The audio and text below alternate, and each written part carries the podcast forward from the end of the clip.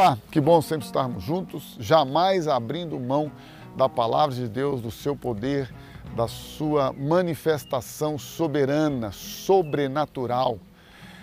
Deus, ele sendo o criador dos céus e da terra e de tudo que neles há, através de Jesus criou todas as coisas, pela palavra todas as coisas foram criadas. Nós assim cremos, porque assim a Bíblia nos diz. E então Deus, que sustenta através de Jesus, que é o Verbo, que é a palavra, todas as coisas, Ele também sustenta a sua e a minha vida. Ele nos sustenta porque nós decidimos crer na Sua palavra. Às vezes as pessoas são crentes em Deus, creem que Deus existe, creem que Deus é criador dos céus, da terra, de tudo que neles há, creem que Deus é soberano, creem num monte de coisas relacionadas a Deus, mas esquecem-se de crer na palavra de Deus. E se você e eu não damos crédito à palavra de Deus, infelizmente, por mais que declaremos crer em Deus, não estamos realmente vivendo segundo os princípios de Deus.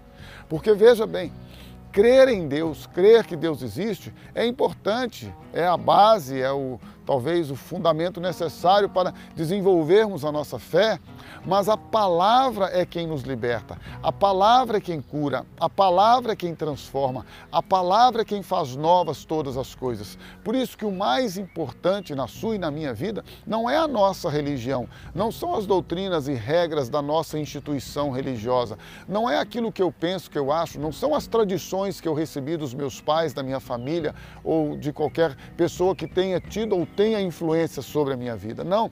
O mais importante, segundo a Bíblia, é que eu creia na palavra de Deus, que eu me submeta, que eu obedeça a palavra de Deus. E muitas vezes eu farei isso contra a minha própria vontade.